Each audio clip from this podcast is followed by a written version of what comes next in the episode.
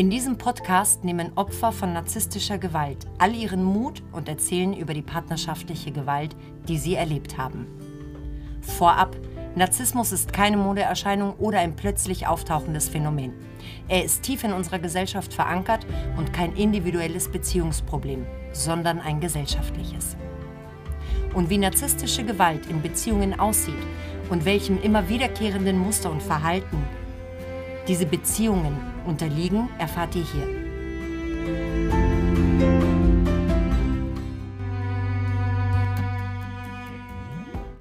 Und heute bei mir ist Malit. Malit ist 34 Jahre alt, hat zwei wunderbare Töchter, vier und acht Jahre alt.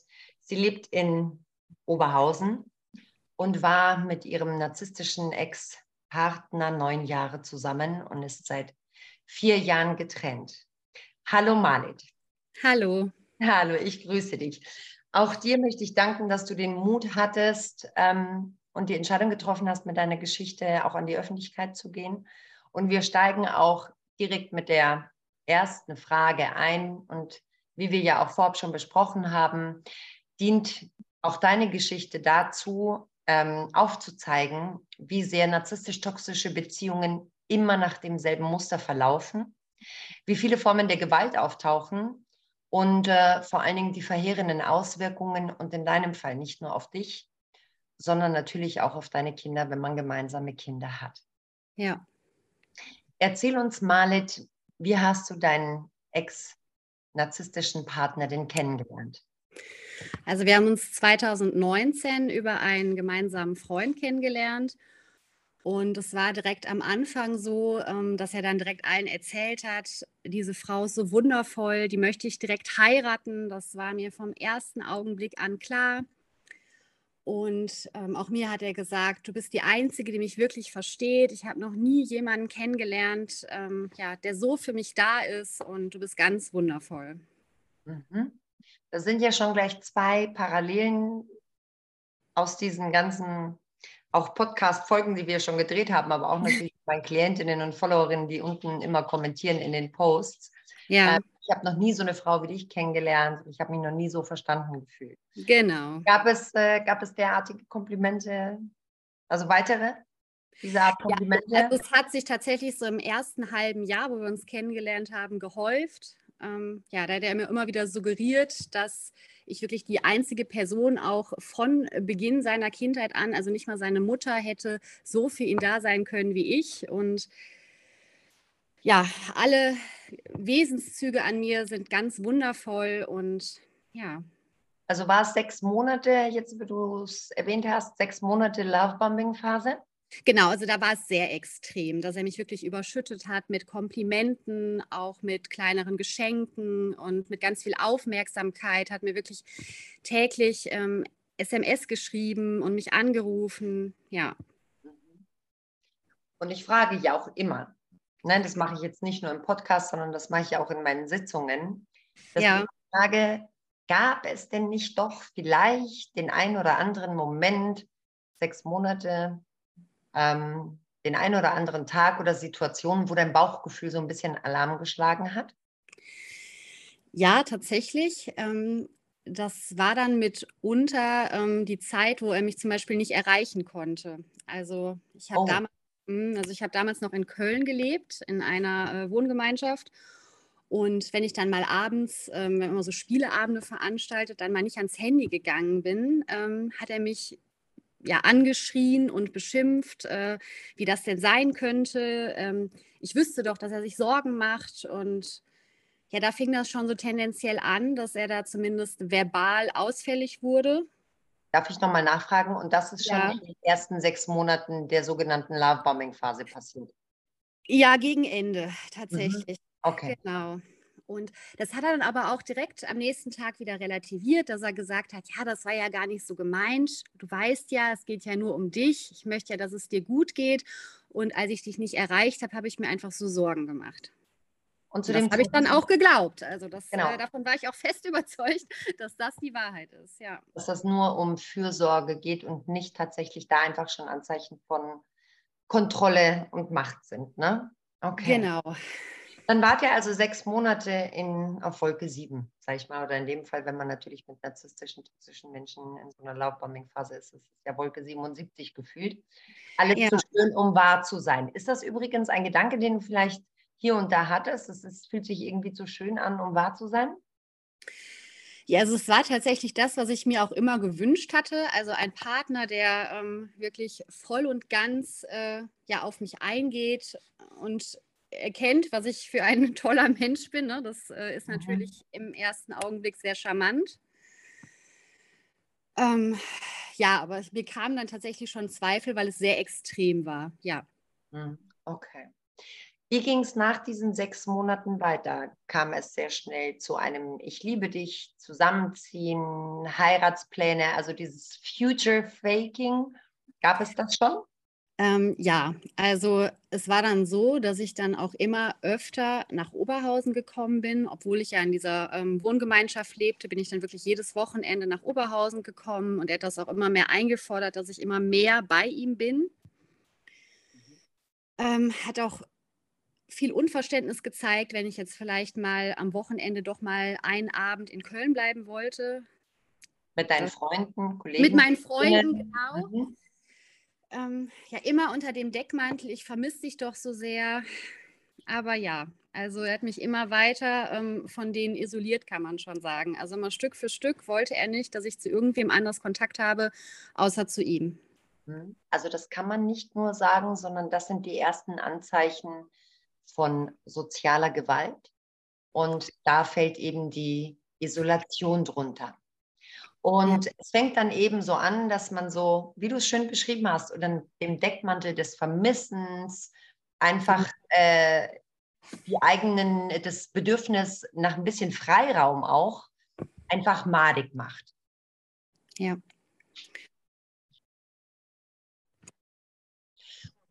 Und je nachdem, ob wir es eher mit einem verdeckten Narzissten oder mit einem grandiosen Narzissten zu tun haben, äh, ist diese ist diese subtile soziale Gewalt ähm, auch unterschiedlich. Ne? Der grandiose Narzisst, er fängt dann vielleicht auch eher an, die Freunde, Freundinnen, Kollegen, Kolleginnen schlecht zu machen und so zu isolieren. Und der eher verdeckte, vulnerable Narzisst, der bezieht sich ganz oft auf diese Zweisamkeit und dass er möchte, dass du bei ihm bist und dass er dich so vermisst.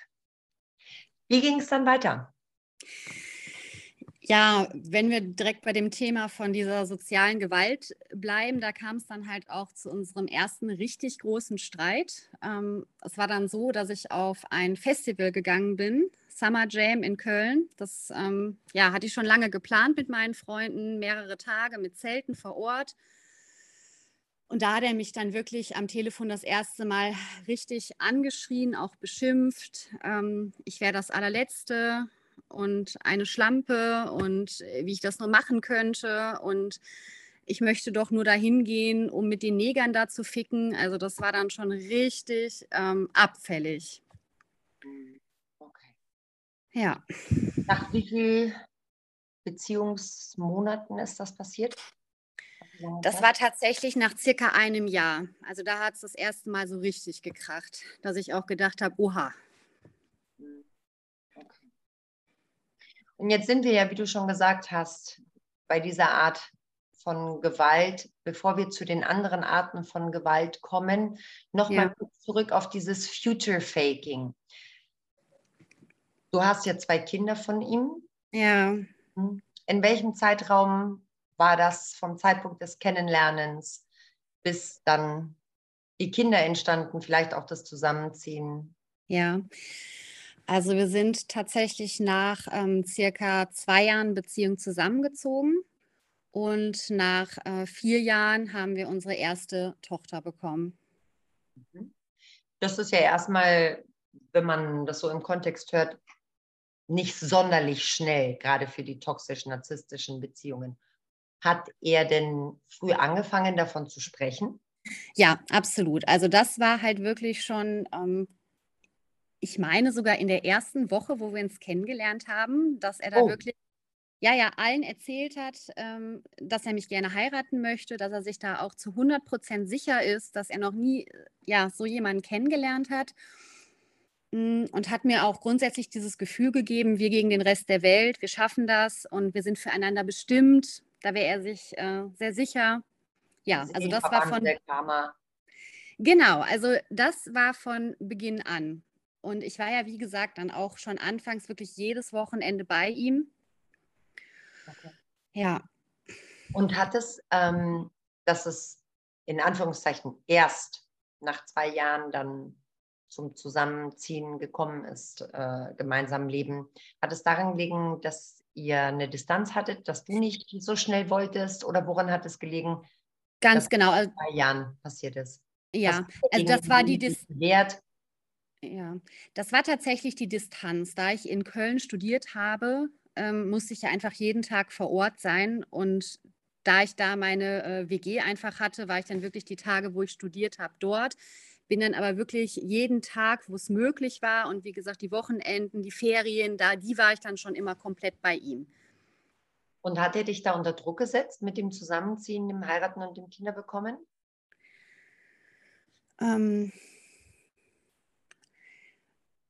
ich glaube, er hat mir so ein bisschen subtil auch eingeredet, dass ich das gerne möchte. Oh, und okay. ja, also ich war dann davon auch wirklich selber überzeugt. Und das mit dem Heiraten, da hat er mich tatsächlich unter Druck gesetzt. Also da kann ich mich noch sehr gut daran erinnern, wie er immer wieder erwähnt hat, dass das doch jetzt auch Zeit wäre, dass das doch sehr sinnvoll wäre. Und ja. Welche Form der Gewalt hast du in dieser Beziehung erfahren? Die soziale Gewalt haben wir ja jetzt schon angesprochen. Gab es da mh, hm, zur sozialen Gewalt gilt ja mitunter auch zum Beispiel, dass er deinen beruflichen Werdegang dir madig macht und das ist ja noch nett ausgedrückt. Ne? Oder was ganz oft der Fall ist, dass sie einen unter Druck setzen, in ein gemeinsames Business, in ein Grundstück zu investieren oder weniger zu arbeiten, sodass du dich ganz voll und ganz auf seine finanziellen Möglichkeiten verlassen könntest. Gab es sowas in der Art auch noch? Ja, das gab es auch. Also ähm, ich habe ja letztendlich meinen äh, Master auch gemacht in Köln und hatte da auch große berufliche Ziele. Er war aber der Ansicht, dass ich am besten von zu Hause aus arbeiten kann. Also er hat da immer wieder mir Bücher geschenkt und äh, gesagt, komm, mach das doch, mach das doch. Also er wollte am liebsten, dass ich ähm, zu Hause bin, irgendwas übers Internet mache, damit ich auch wirklich rund um die Uhr bei ihm bin. Ja. Hat er denn von zu Hause aus gearbeitet? Ähm, nein, also als wir uns damals kennengelernt hatten, hatte er tatsächlich erstmal gar keinen Berufsabschluss wirklich. Also er hat sich so von Gelegenheitsjob zu Gelegenheitsjob gehangelt und ist dann ähm, ja durch viel Unterstützung meinerseits auch ähm, zur Werksfeuerwehr gekommen und hat dann immer in einer Wechselschicht gearbeitet. Und wie das dann so üblich ist, ja, hat er natürlich auch dann so Ausgleichsschichten und war dann immer auch mal eine ganze Woche zu Hause. Welche Formen der Gewalt, die du jetzt, die dir jetzt ad hoc einfallen, und ich bin mir sicher, du hast dich wie jede Frau schon mit dem Thema Narzissmus auseinandergesetzt. Ja. Hm. Welche Formen der Gewalt hast du noch erlebt? Ähm, also einmal die körperliche Gewalt. Wie hat die ausgesehen? Hm. Das fing erst niedrigschwellig an durch ähm, ja, starkes Festhalten oder auch mal wegschubsen und steigerte sich dann nach und nach. Ähm, also er hat mich einmal so feste geschubst, dass ich auf dem Boden gelandet bin. Dann hat er mich noch gegen den Oberschenkel getreten, dass ich einen richtig großen Bluterguss hatte. Ähm, hat mich gegen den Kopf geschlagen und die schlimmste Form der Erniedrigung war, als er mich einmal angespuckt hat. Ja. Autofahren, aggressives Autofahren, war das dabei? Das, das sagt mir jetzt gerade gar nichts. Was ist das? Mhm. Das ist ganz interessant und ganz spannend, wenn ich das immer frage.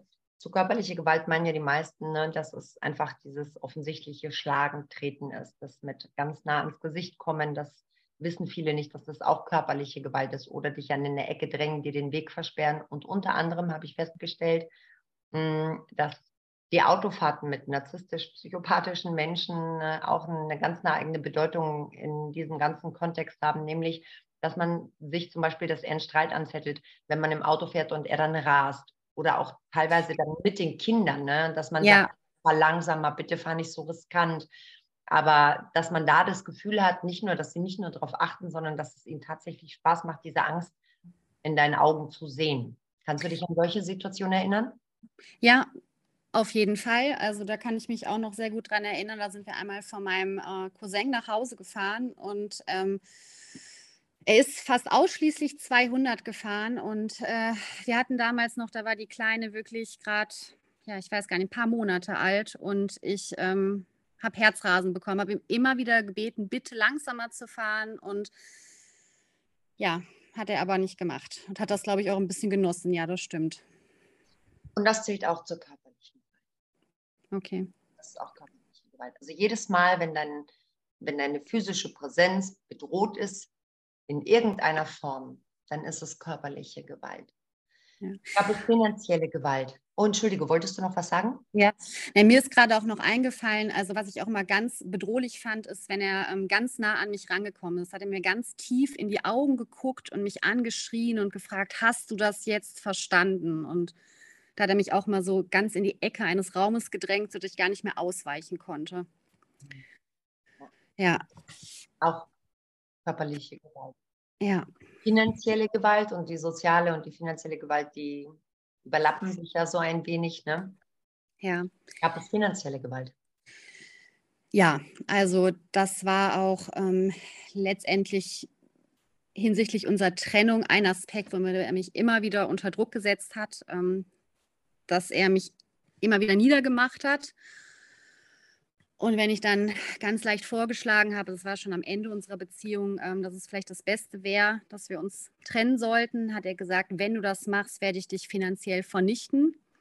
Und du weißt ganz genau, ich kann das, weil nur er hatte tatsächlich ähm, die Verfügung über alle unsere Konten. Also wir hatten ähm, ja ein Depot von Aktien mit fast 50.000 Euro, unsere ganzen äh, Sparkonto, Girokonten. Nur er konnte das über Online-Banking verwalten. Das stand mir nicht zu, dass ich das machen durfte. Auch eine Parallele, die ähm, bei jeder meiner Klientinnen auftaucht.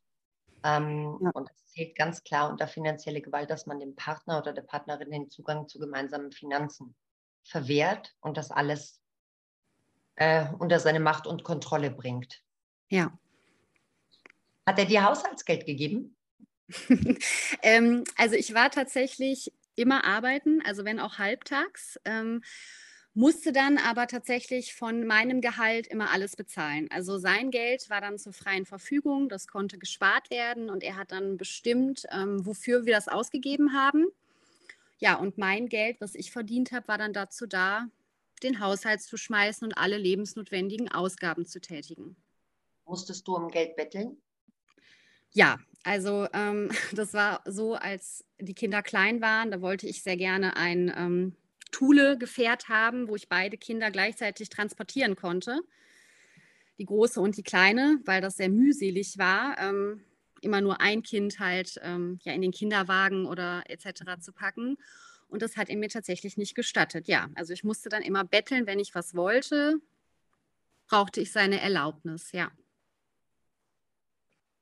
Also auch finanzielle Gewalt. Und wir haben im Vorgespräch ja schon ein bisschen darüber gesprochen. Das war auch ein jahrelanger Gerichtskampf. Ja. Der jetzt Gott sei Dank wenigstens zum Teil äh, zu deinen Gunsten ausgefallen ist. Und äh, da hattest du auch erwähnt, dass zum Beispiel so Sachen wie, dass du gezwungen warst, dein Elternhaus zu verkaufen und so weiter, da auch mit reingespielt haben. Also wirklich, wenn wir von finanziellen Gewalt sprechen, dann äh, im höchsten Maße.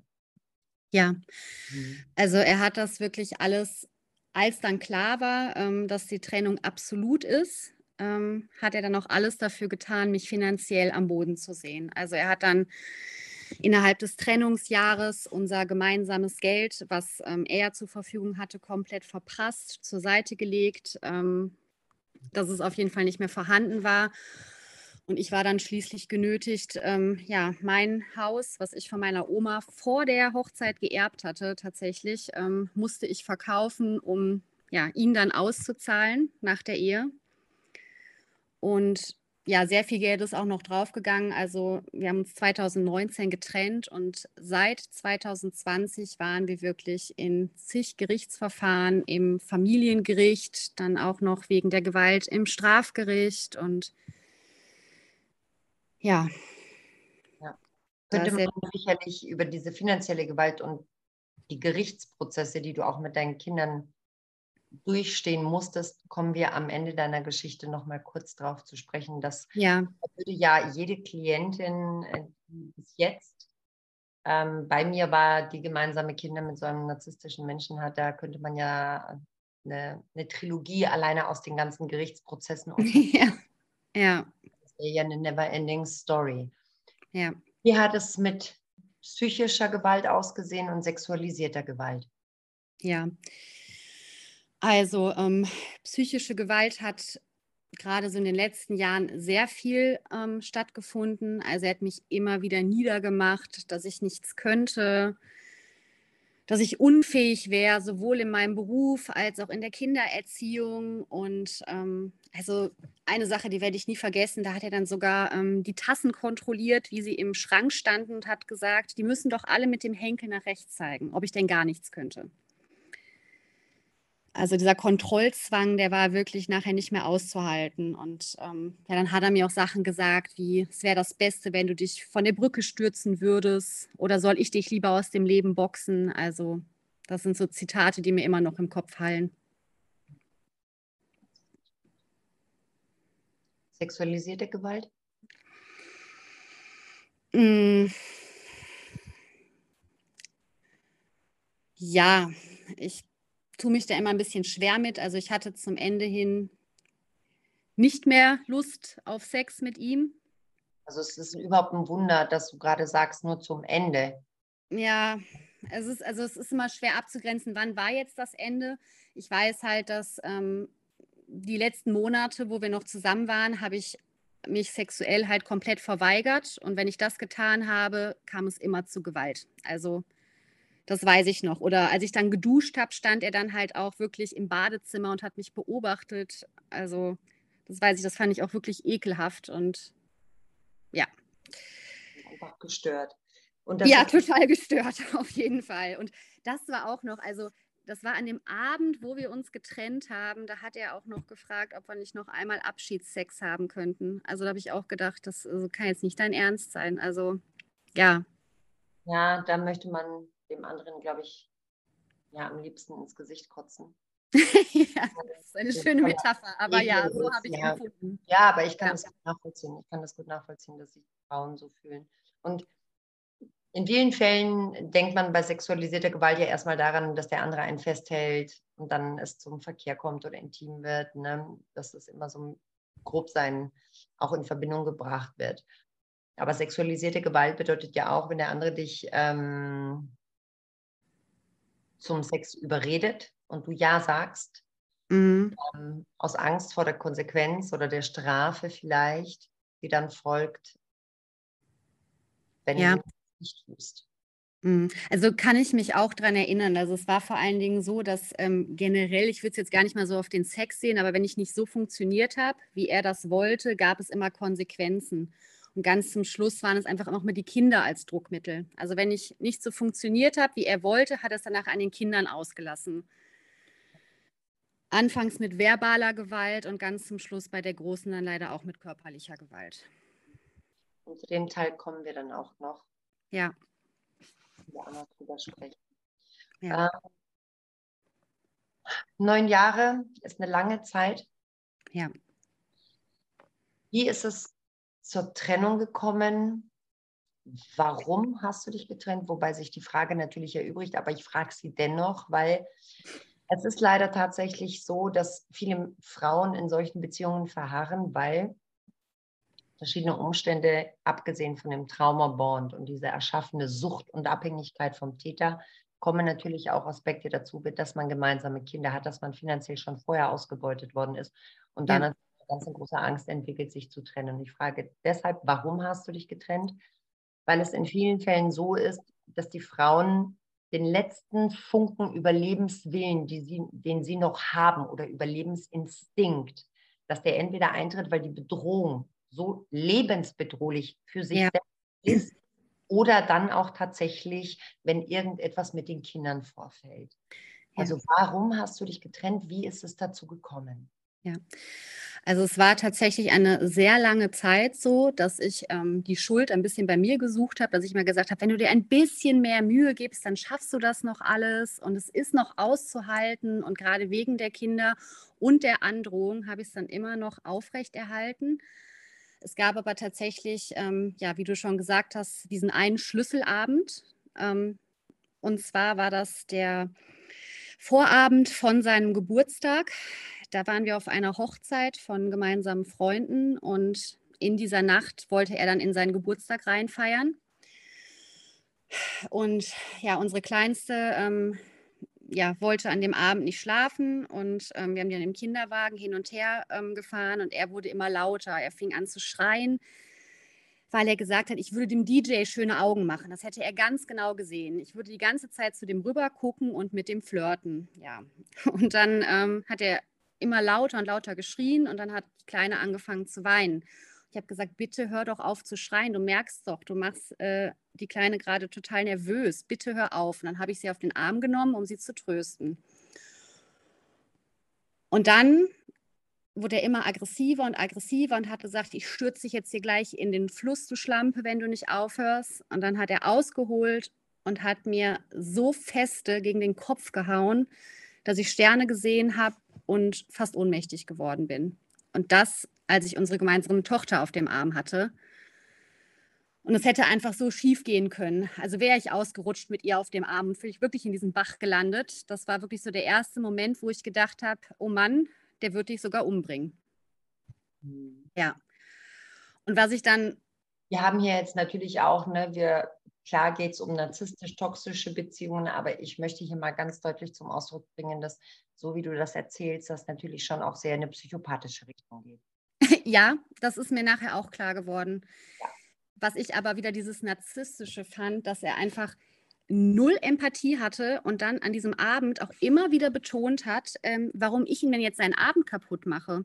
Weil ich war dann äh, selbstverständlich, als wir dann zurückgekehrt sind zu dieser Hochzeitsveranstaltung, total fertig mit der Welt, ähm, kurz vorm Heulen, hat immer wieder gesagt, was ich denn jetzt hätte und könnte ich mich jetzt nicht mal zusammenreißen, es wäre doch schließlich sein Geburtstag jetzt. Und er hat wirklich nur sich gesehen. Also, und da ist mir wirklich, also wirklich so vor Augen gekommen, dass er ein Narzisst ist.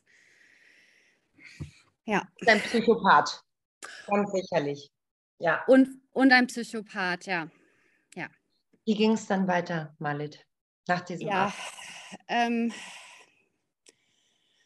am nächsten Tag ging es dann erstmal so weiter, dass er dann ja ähm, Geburtstag gefeiert hat, auch mit der Familie. Und da kam es dann auch in der Küche dazu, ähm, dass er sich mir äh, sexuell nähern wollte und mich von hinten angefasst hat. Und dann ganz entsetzt war, warum ich denn jetzt nicht in der Küche ein Quickie mit ihm machen wollte. Und ich habe nur den Kopf geschüttelt und äh, habe gesagt, du kannst doch jetzt nicht ernsthaft vergessen haben, was gestern passiert ist und dass er mich in Ruhe lassen soll. Und ähm, dann ist er ich weiß nicht mehr wann, auf jeden Fall kurze Zeit danach, ein paar Tage danach, ähm, war er für fünf Tage auf einer Fortbildung. Und diese Zeit habe ich tatsächlich genutzt. Also ich habe ähm, seine gesamten Sachen zusammengepackt, alles in eine Tasche getan, habe dann ähm, an dem Abend, wo er zurückkam, ähm, meinen Bruder herbestellt und der hat ihn dann mit mir vor die Tür gesetzt.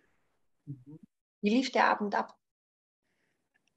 Ähm, ganz merkwürdig. Also er wollte dann erstmal in Ruhe einen Kaffee trinken und nochmal über alles reden, konnte das auch gar nicht akzeptieren, wollte das, glaube ich, auch gar nicht verstehen, was da jetzt gerade los ist. Und hat immer aber gesagt. Mit Hilfe, aber mit der Hilfe deines Bruders ist er dann doch gegangen. Ja, also alleine hätte ich das auch nicht geschafft. Hm. Also ich habe auch vorher mit keinem drüber geredet. Also niemand wusste, was da hinter verschlossenen Türen passiert ist. Und als ich meinem Bruder das. Ja. Niemand hat Veränderungen in deinem Umfeld bemerkt? Es gab nie irgendwelche Situationen, die Zeugen mitbekommen haben? Also die ähm, Patentante der Kinder, ähm, die war auch mal länger bei uns. Ähm, die hat diese verbale Gewalt schon mitbekommen und dieses Beleidigen, ja.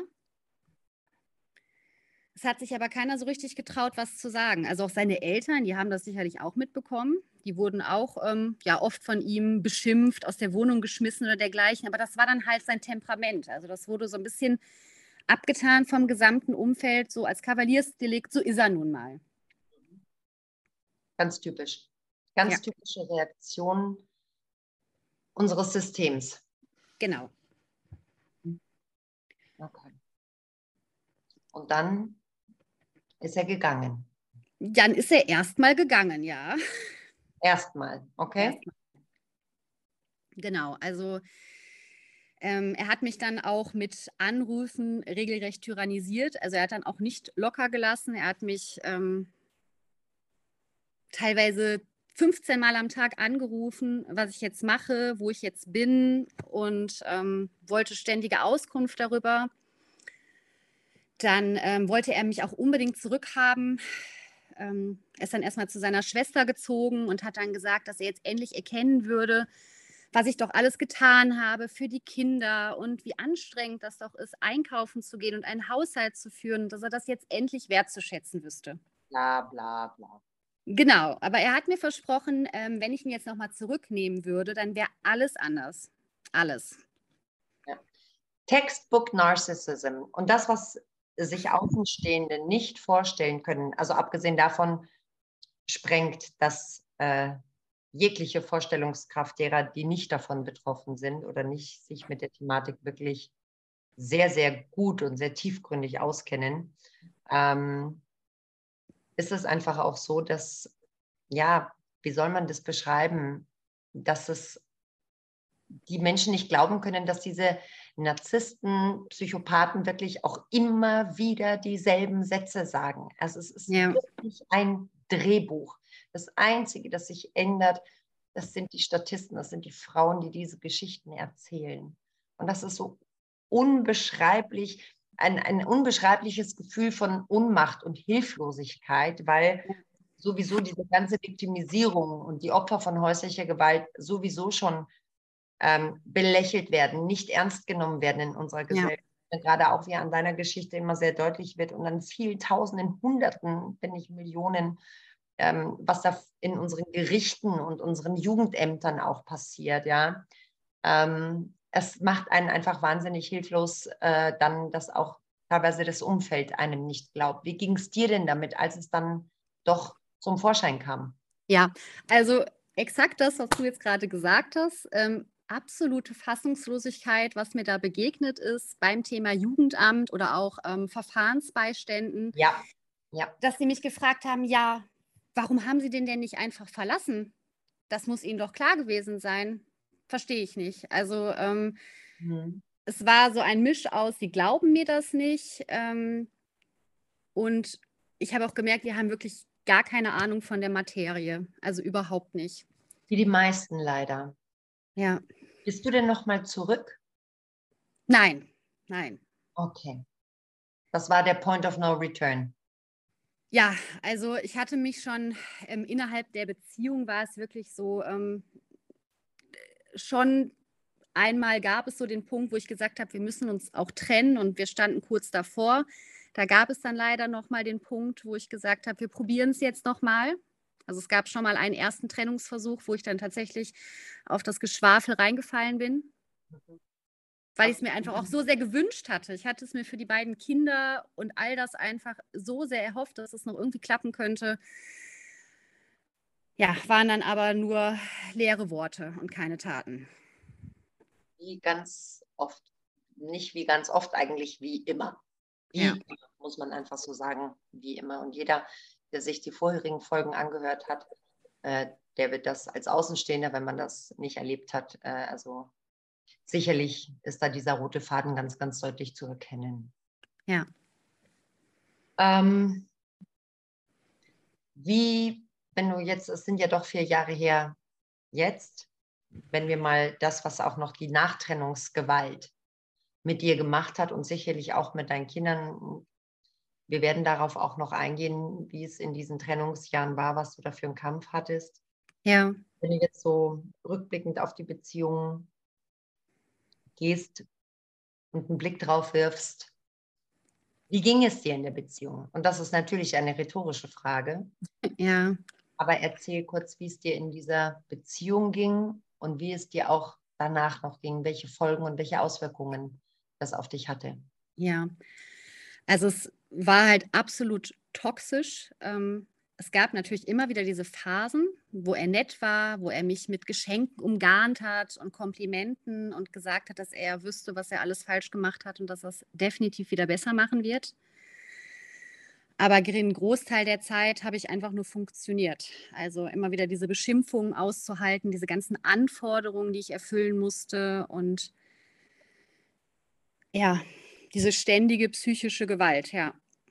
Also mir ging es gar nicht gut. Es war ganz fürchterlich und ich habe auch ähm, im Anschluss ähm, nach unserer Trennung dann endlich eine Therapie gemacht über zwei Jahre, weil ich sehr starke ähm, Minderwertigkeitskomplexe bekommen habe und auch eine leichte Depression. Hattest du ähm, körperliche Symptome?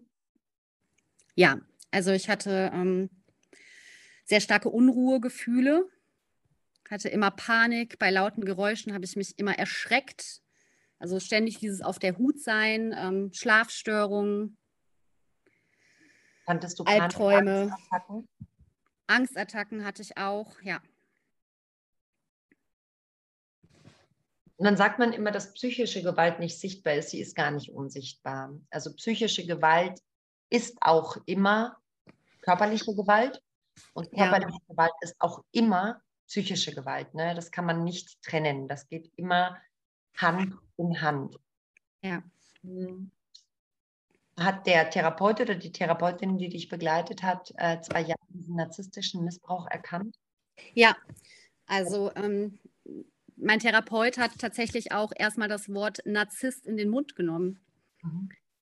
Also das ist halt auch tatsächlich ähm, das, was ich auch nicht begreifen kann. Also ich habe selber auch ähm, mitunter Psychologie studiert, aber bei mir selber habe ich es nicht erkannt. Also ich habe es wirklich nicht gesehen. Ich habe es erst bemerkt, als die Beziehung wirklich vorbei war und ich es im Nachhinein reflektiert habe. Ich konnte es in der Beziehung nicht sehen. Ich finde es ganz, ganz toll, dass du das noch erwähnst, dass du Psychologie studiert hast, weil ein so gängiger Mythos ist ja auch, ne, dass nur Psychologen und Psychotherapeuten das erkennen können. Und das ist einfach absoluter Nonsens. Ja, die Theorie oder das, was man im Studium lernt, ist ganz maßgeblich natürlich abhängig vom Professor oder der Professorin, ja, ähm, inwieweit die dieses Thema vertiefen. Also es schützt einen wirklich nichts vor solchen Menschen, und es ist eben kein Garant dafür, dass ein Psychologe, eine Psychologin oder ein Psychotherapeut, eine Therapeutin diese Art von Gewalt erkennen und sie auch so benennen können. Und deshalb an der Stelle ähm, eben kurz dieser Exkurs zu deinem Psychologiestudium. Ja. In der Zeit, wo du mit ihm zusammen warst oder in der Anfangszeit, soweit ich das äh, jetzt äh, sagen kann, ne? Du hast ja nicht bis gestern wahrscheinlich Psychologie studiert, sondern es war wahrscheinlich in der Anfangsphase, als du ihn kennengelernt hast. Genau. Okay. Und jetzt, äh, was hat dir außer der Psychotherapie geholfen, das einigermaßen zu überstehen? Und auch die Trennung? Ja, ähm, tatsächlich mein ähm, neuer Lebensgefährte, der hat mir sehr viel Kraft und Unterstützung gegeben und auch immer wieder den Mut, nicht aufzugeben. Ja, ansonsten, ja, auch die Freunde, die mir noch geblieben sind, die an meiner Seite waren. Und waren ansonsten, bitte. Waren Freunde, die dir auch zu 100 Prozent geglaubt haben, weil du gerade gesagt hast, ne, die Freunde, die geblieben sind, ist auch ein Phänomen, was diese Beziehungen begleitet, ist, dass ähm, ja, dass äh, sehr viele Freunde verloren gehen durch diese soziale Gewalt, durch diese Isolation, die die Täter und die Täterin ausüben auf dann Betroffene und Opfer. Haben die, die dir geblieben sind, denn zu 1000 Prozent geglaubt? Hast du dich da immer gesehen und, und, und äh, sicher gefühlt? Ähm, also ich sage mal, bei den richtigen Freunden ja. Unsere Bekannten, die waren sehr skeptisch. Die ähm, haben das, glaube ich, nicht wirklich geglaubt. Okay. Ähm, ja, also da wurde ich wirklich immer kritisch beäugt, als hätte ich einen einer Ratsche oder als würde ich mir das jetzt alles nur ausdenken. Ähm, das musste ich auch sehr oft erleben. Ähm, auch gerade zum Beispiel seine Eltern, das ist auch etwas, was ich äh, tatsächlich ja nicht richtig glauben konnte, dass die das nicht sehen. Also die wurden ja auch so oft Opfer von seinen verbalen und auch körperlichen Wutausbrüchen. Also er hat auch seinem Vater mal eine reingehauen. Oh. Aber die wollten mir das auch äh, nicht glauben. Also die haben dann tatsächlich zu ihrem Sohn gestanden und gesagt, ich wäre eine äh, Spinnerin, die das jetzt gerade alles nur macht, um ja, ihm die Kinder wegzunehmen, etc. Ja. Also dann halten wir noch mal kurz fest, dein soziales Umfeld, in dem Fall deine Freunde, die dir geblieben sind, ähm, deine Therapie zwei Jahre lang, ja. hat dir wieder Kraft zurückgegeben. Gab es noch etwas, was du gerne unseren Zuhörern und Zuhörerinnen mitgeben möchtest, was dir noch geholfen hat? Ah, dein neuer Lebenspartner natürlich. Mhm. Ja, auf jeden Fall. Ähm, ja, ich habe angefangen, Sachen aufzuschreiben um halt auch wirklich ähm, ja, mir vor Augen zu führen, was ich da erlebt habe, um das auch aufzuarbeiten. Okay. Und das hat dir geholfen? Das hat mir auch geholfen, ja. Und ich glaube, die Punkte, die du genannt hast, sind schon also essentiell, dass man die hat. Und je mehr Ressourcen man hat, auf die man zurückgreifen kann, je größer auch das Netzwerk, vielleicht der Austausch mit anderen Frauen, gute Therapeutinnen, Therapeuten, die sich in der Thematik auskennen, vielleicht ein neuer Lebenspartner, wobei die Erfahrung, die ich so gemacht habe mit meinen Klientinnen und auch die Frauen im Podcast, dass es einfach sehr, sehr schwer war, nach so einer Beziehung überhaupt Vertrauen, also ganz geschweige denn natürlich in sich selbst, auch wieder Vertrauen zu finden in ein neues Leben oder in eine neue Liebesbeziehung, ja? Ja. Das zerstört so einiges. Okay. Ja, also es war auch sehr schwer für mich, Vertrauen zu fassen. Ähm, ist es auch immer noch und es kommen auch immer wieder Zweifel und Ängste hoch und ich bin auch noch nicht am Ende, dass ich sagen kann, ich habe das jetzt alles zu 100 Prozent aufgearbeitet. Nein. Ja, das dauert einfach sehr lange. Neun Jahre gehen natürlich nicht innerhalb kürzester Zeit vorbei. Und diese traumatischen Erfahrungen, die auf jeglicher Ebene stattgefunden haben, also körperlich, seelisch, hm. ist nicht ähm, einfach. Also es ist immer ein sehr, sehr großer Kampf, ja. wieder zurück in ein normales, Anführungszeichen, selbstbestimmtes Leben zu finden. Mhm. Ja. Also wir reden hier auch nur davon, dass es mir ähm, einigermaßen geht, wenn ich ihm nicht begegnen muss. Also wenn die direkte Konfrontation mit ihm stattfindet, ähm, habe ich auch diese Symptome immer noch sehr stark, so wie Herzrasen und teilweise auch Schweißausbrüche. Also ihm zu begegnen ist immer noch eine Herausforderung ja, das ganze Nervensystem fährt einfach wieder hoch. Genau. Wachsam sein, ja. Mhm, ja, glaube ich. Kommen wir zu dem Teil ähm, zur Nachtrennungsgewalt. Ja. Du hast zwei wundervolle Töchter. Und jetzt kommen wir von einer gestörten Person zu einem gestörten System. Ja. Ähm, und die institutionelle Gewalt auch, die du erfahren hast. Kannst du kurz umschreiben, wie das in der Anfangszeit nach der Trennung war mit den Kindern, Umgang, Sorgerecht? Was fällt dir noch so ein aus der ersten Zeit? Ja, das ist tatsächlich schwer zu ordnen. Ähm, also ganz am Anfang war erstmal der totale Unglaube, dass das alles gar nicht so sein könnte. Und ähm, Anfangs war es tatsächlich einigermaßen gut, weil wir eine ähm, ja, qualifizierte Psychologin hatten, die äh, relativ schnell festgestellt hat, dass äh, meine ältere Tochter tatsächlich häusliche Gewalt erfahren hat und ähm, dass das nicht irgendwie eingeredet wurde und tatsächlich passiert ist sodass es ähm, für ein Dreivierteljahr zu einem Umgangsausschluss gekommen ist, also dass der Vater die Kinder tatsächlich gar nicht sehen durfte und ein Stück weit ähm, begleitete Umgänge stattgefunden haben. Mhm. Und ja, dann passierte Folgendes. Ähm, die Sachbearbeiterin im Jugendamt wechselte und die neue Dame, die da für uns zuständig war, die vertrat die Ansicht, dass ähm, ja, da jetzt mehr als genug an äh, Hilfe geflossen ist, an Hilfeleistungen und dass diese begleiteten Umgänge jetzt gar nicht mehr notwendig seien und dass wir als Eltern das ja irgendwie alleine hinbekommen müssten. Mhm. Und wenn ich nicht in der Lage dazu sein sollte, äh, meinen Kindern den Umgang zum Vater zu ermöglichen, dann könnten die Kinder, Kinder ja auch gerne in eine Fünftagesgruppe kommen. Das heißt, die Kinder, die ein Leben lang bei mir gelebt hatten, die beide super entwickelt waren, die wirklich, ähm, ja, wirklich tolle Kinder waren, äh, sollten dann ähm, ihrer Meinung nach besser ja, fremd untergebracht werden und dann ein Wochenende Mama, ein Wochenende Papa. Mhm. Ähm, ich würde ganz kurz, ja. weiter erzählst, sag mir doch bitte mal, und falls so eine derartige Erfahrung vielleicht eine der Zuhörerinnen auch hat, sag mir doch bitte, welches Jugendamt das war. Oberhausen, Stärkrade. Mhm. Okay, also an alle, die zuhören und die vielleicht ähnliche Erfahrungen haben, ähm, ja, da gibt es sicherlich Mittel und Wege, euch vielleicht zu vernetzen oder eure Erfahrungen zu teilen. Wenn äh, den Kontakt zu Malet sucht, kann ich mit deinem Einverständnis gerne erlauben, falls Erfahrungen gleich sind, ähm, weiterleiten. Je größer das Netzwerk ist, gerade wenn so institutionelle Gewalt und solche Sätze ähm, bei bewiesener Gewalt an den Kindern vorherrscht und da Jugendämter so handeln, ist das grob fahrlässig und fällt auch unter die sekundäre Kindeswohlgefährdung. Naja, mhm. also es ist einfach unglaublich. Es ist, obwohl ich es jeden Tag höre, glauben mir Malet, es gibt keinen Fall, wo es mich nicht genauso schockiert wie an dem Fall vorher oder dem Fall nach dir. Es ist.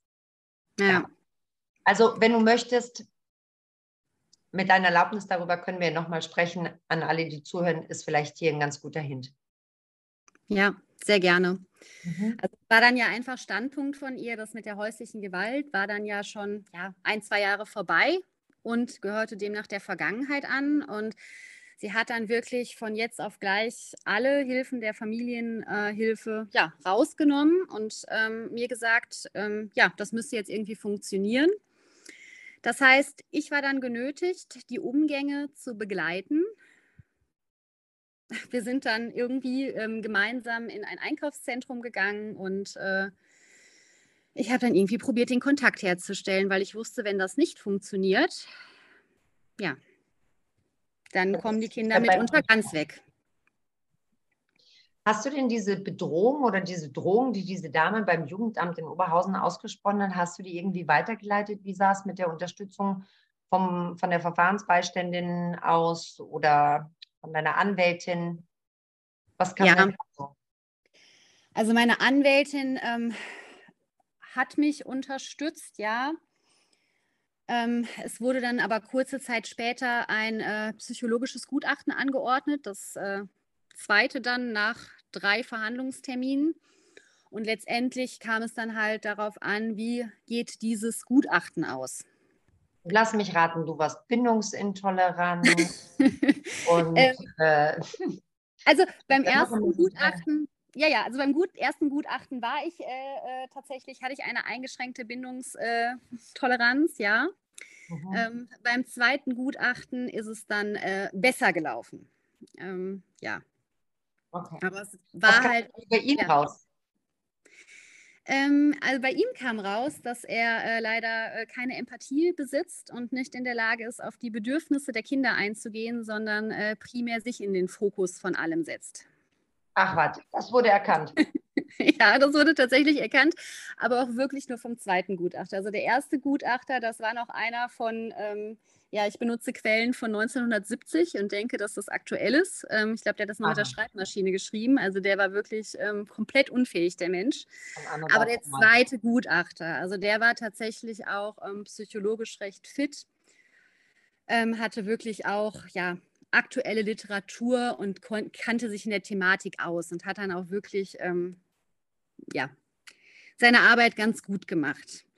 Aber es ist ja tatsächlich so, dass äh, ein Vater in Deutschland einfach dieses Umgangsrecht hat. Also man hört das ja auch immer wieder bei Opfern von sexueller Gewalt selbst, dass die dann wieder Umgang haben, ganz normal. Ne? Also ich sagte, ne, es sind nicht, nicht nur die Menschen gestört, sondern auch dieses ganze System. Und es ist erschreckend, wie sehr man, ähm, wie sehr Kinder einfach keine Lobby haben, Kindern nicht geglaubt wird, ja. weil es einfach ein so gravierendes Defizit und so einen Mangel an geschultem Fachpersonal gibt, dass diese Formen der Gewalt erkennt und dann auch anerkennt und der körperlichen Gewalt, also dass jede Gewalt auf dieselbe Stufe gestellt wird. Ja, also das ist ein Wahnsinnsproblem. Du kannst ja noch so viele Beweise haben, habe ich die Erfahrung gemacht ähm, mit meinen Klientinnen und die vor Gericht vorbringen. Sie werden einfach ignoriert. Und da werden Opfer zum zweiten Mal zum Opfer gemacht, nämlich im System. Also selbst wenn du, sage ich mal, erfolgreich gegen einen narzisstisch-psychopathischen Ex-Mann, Ex-Partner gekämpft hast, ja. hast du immer noch keinen Garant dafür, dass das System dich und deine Kinder schützt. Ja. Aber, ähm, das ist ein Kampf, äh, den ja teilweise gegen Windmühlen. Ja, also auch der Großen geht es immer wieder sehr schlecht. Also es war halt mittlerweile, geht es, aber es war so schlimm, dass sie tatsächlich auch schon in der ähm, Kinderpsychiatrie war, weil es einfach nicht auszuhalten war. Also das, das, war dann auch so eine Sache, da hatte er tatsächlich nach dieser Zeit, wo er ja ähm, ganz lange gar keinen Kontakt zu den Kindern hatte, dann nur begleitete Umgänge. Und dann haben sage und schreibe zwei Kontakte unbegleitet gut geklappt und dann kam er auf die Idee, jetzt hätte ich gern ein Wechselmodell.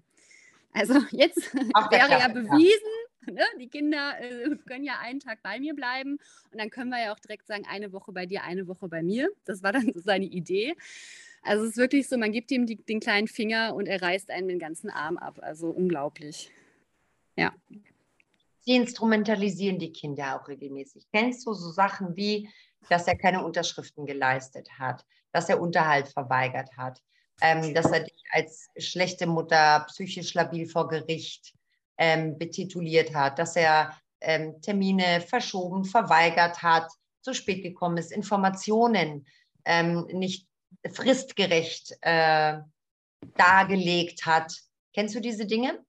Ja, also was ich ganz viel kenne, ist, dass er ähm, vor den Kindern sehr schlecht über mich redet.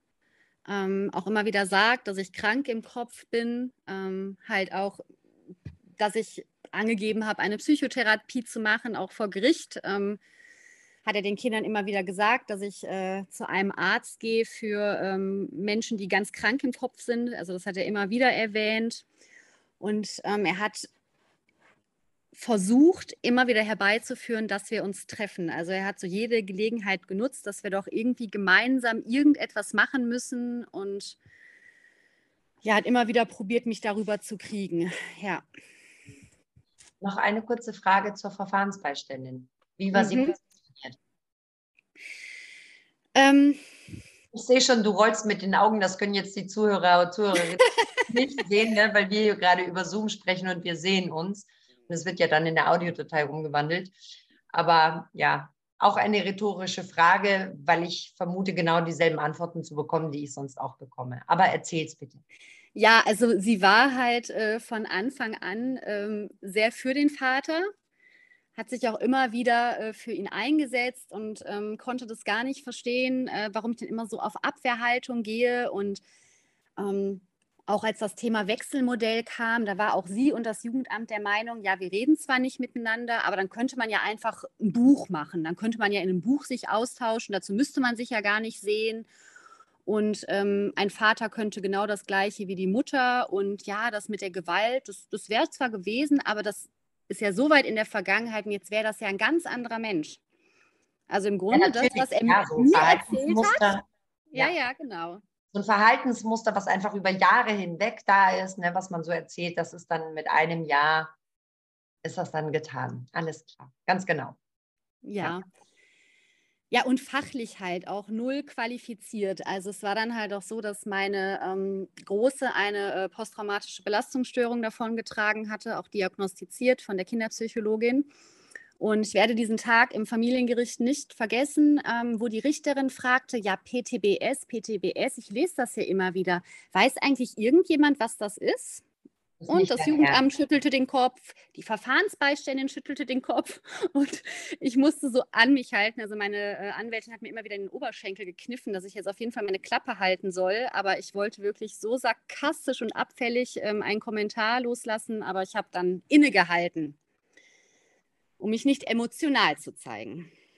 Ja, das ist auch immer so zwiegespalten. Ne? Also dass man äh, das auch die Emotionen in unserer Gesellschaft, die von Frauen ausgeht. Also abgesehen davon müssen wir nicht drüber sprechen, dass die Leute keine Ahnung haben, was PTBS ist ähm, oder eine kom komplexe posttraumatische Belastungsstörung, wie sich ja. das auswirkt, wie sich Opfer mit dieser Diagnose auch verhalten. Ja, ja. Äh, das wird dann eben als oft psychisch labil ausgelegt oder emotional instabil und was weiß ich nicht, wie Frauen alle gelabelt werden nach solchen äh, Gewaltbeziehungen auch in unseren Gerichten.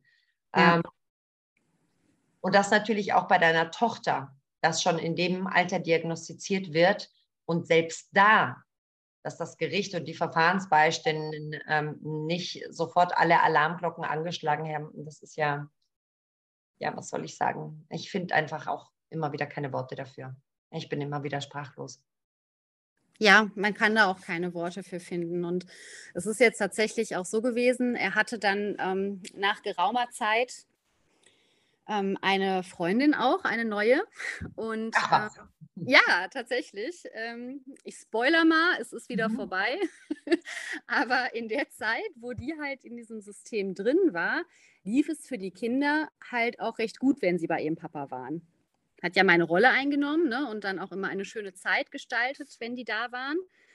Aber jetzt, ähm, kurz vor Weihnachten, jetzt vergangenes Weihnachten, ähm, ist die Beziehung jetzt äh, beendet und seitdem geht es den Kindern halt gar nicht mehr gut, wenn die vom Papa Wochenende nach Hause kommen.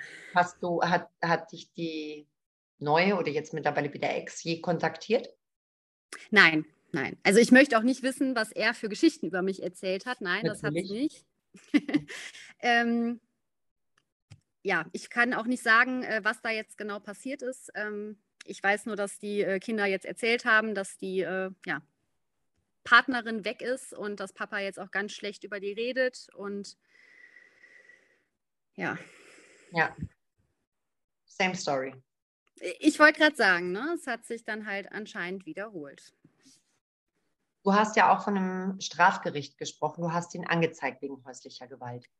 Genau, also als ich mich dann getrennt hatte, ähm, habe ich all meinen Mut zusammengenommen und bin dann halt auch zur Polizei gegangen. Hatte da tatsächlich ähm, Glück und eine sehr nette Polizistin, die sich das alles angehört hat. Ähm, wobei ich gerade vergessen habe, die erste Erfahrung, die war wirklich ähm, grauenhaft. Da bin ich das erste Mal zur Polizei gegangen und ähm, wollte ähm, dort melden, dass er mich halt nicht in Ruhe lässt. Das war ganz kurz nach der Trennung. Und da hat er mich halt gestalkt, stand immer wieder vor der Tür, hat mich dann ja auch mit Anrufen bombardiert. Und da hat der Polizist mir nur gesagt, ja und, was soll ich jetzt machen? Er hat ihn doch nicht wehgetan, oder? Dann habe ich gesagt, ja schon. Ja, aber das ist doch jetzt schon ganz lange her. Da ist doch jetzt dann auch äh, nicht mehr relevant. Aber ich habe dann nochmal meinen Mut zusammengefasst und dann äh, bin ich jemandem begegnet, der dann wirklich auch nett war, mir zugehört hat. Und da saß ich dann, glaube ich, drei Stunden und habe dann von vorne bis hinten alles erzählt, was mir widerfahren ist, ja. Und da wurdest du ernst genommen?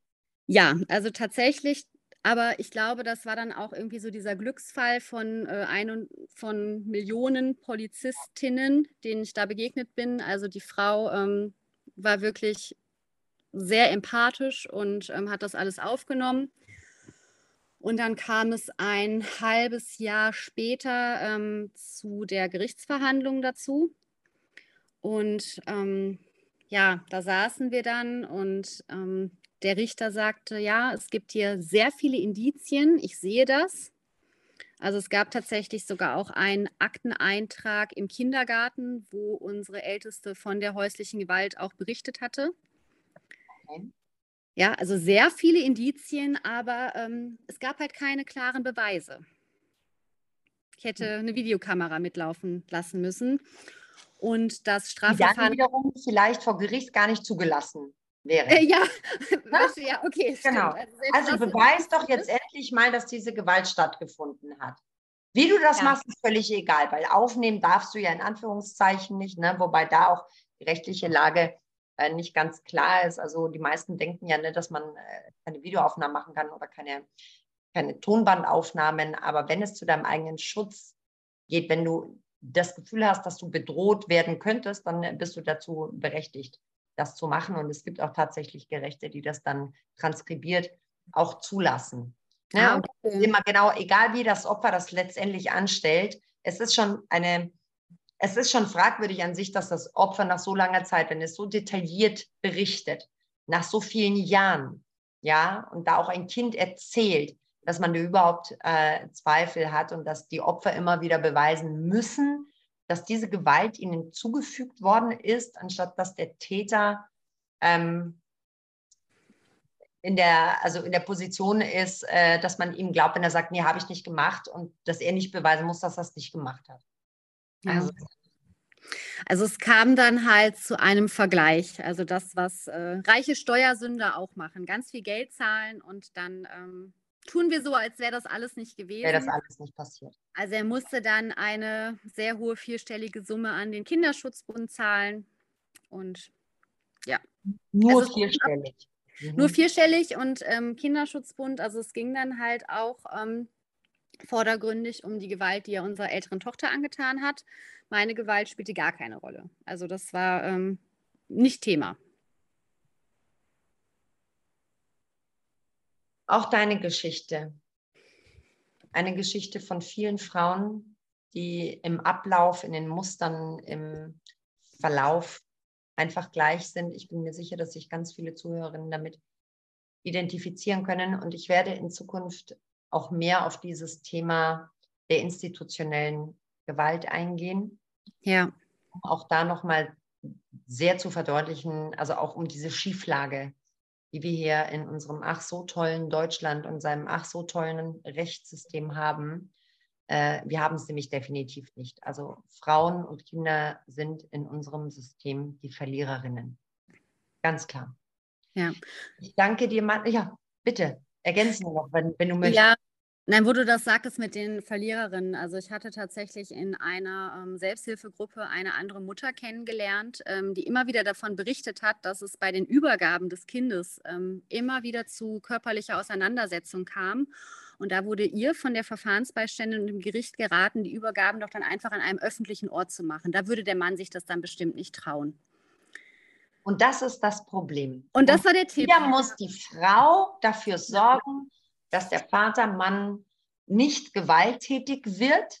Ja. Anstatt, also wieder haben wir den Fokus aufs Opfer, was es tun kann, um sich zu schützen, ja. anstatt radikal an die Wurzel, an die Ursache der Gewalt zu gehen und sie auch an den adressieren, äh, von dem sie ausgeht.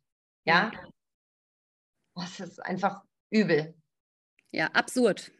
Ja, es ist absurd, es ist grotesk, es ist traurig, es ist entsetzlich. Man findet einfach auch keine Worte mehr. Ja. Hast du dich mit dieser Frau dann in dieser Selbsthilfegruppe auch ausgetauscht? Habt ihr gesprochen? Hatte das einen Mehrwert für dich?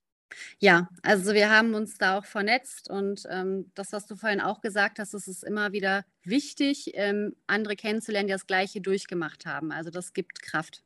Mhm. Womit wir bei meiner letzten Frage wären, ja. was kannst du anderen Frauen in deiner Situation mitgeben? Was würdest du ihnen gerne sagen? Also zum einen, dass sie ähm, darauf schauen sollen, was wirklich für Taten erfolgen, nicht auf die Worte zu hören, die solche Männer sagen, und den Mut zu haben, sich irgendjemandem anzuvertrauen. Also je mehr Menschen ich dann davon erzählt habe, desto stärker und mutiger wurde ich schließlich. Du hast dein Schweigen gebrochen. Ja, also der größte Fehler war, dass ich das die ganzen Jahre lang einfach für mich ja, ausgehalten habe und niemandem davon erzählt habe.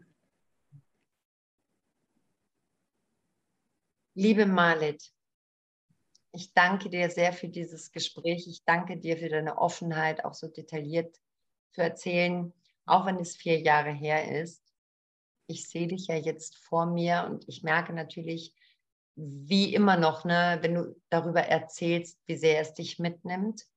Ja. Und ähm, wie schwer es dir auch fällt, gerade wenn es äh, um deine Töchter geht, das Ganze nochmal von A bis Z durchzukauen und auch mit so vielen Details wiederzugeben. Ich hoffe, du weißt, wie stolz du auf dich sein kannst, dass du eine Überlebende bist.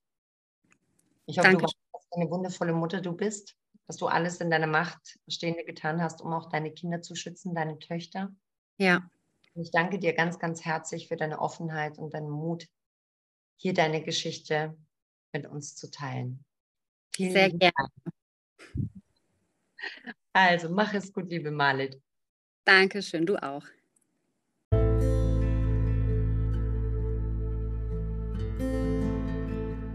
Bleibt mutig, Bleibt stark und brecht das Schweigen.